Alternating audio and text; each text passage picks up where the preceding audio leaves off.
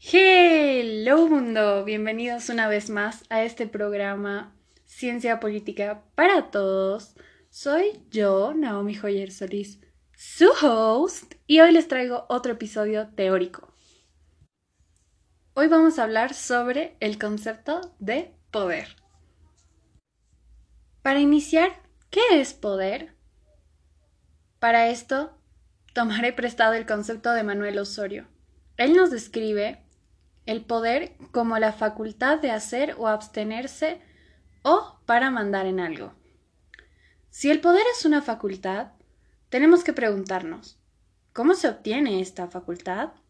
La facultad del poder se le otorga a un individuo o a un conjunto de individuos mediante un consenso de una mayoría. Esta mayoría decide elegir a este grupo con la finalidad de que éste represente de manera idónea sus intereses.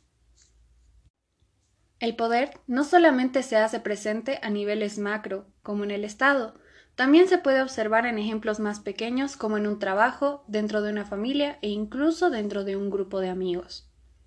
Para nuestro objeto de estudio, veremos en el poder una facultad que ejerce el Estado.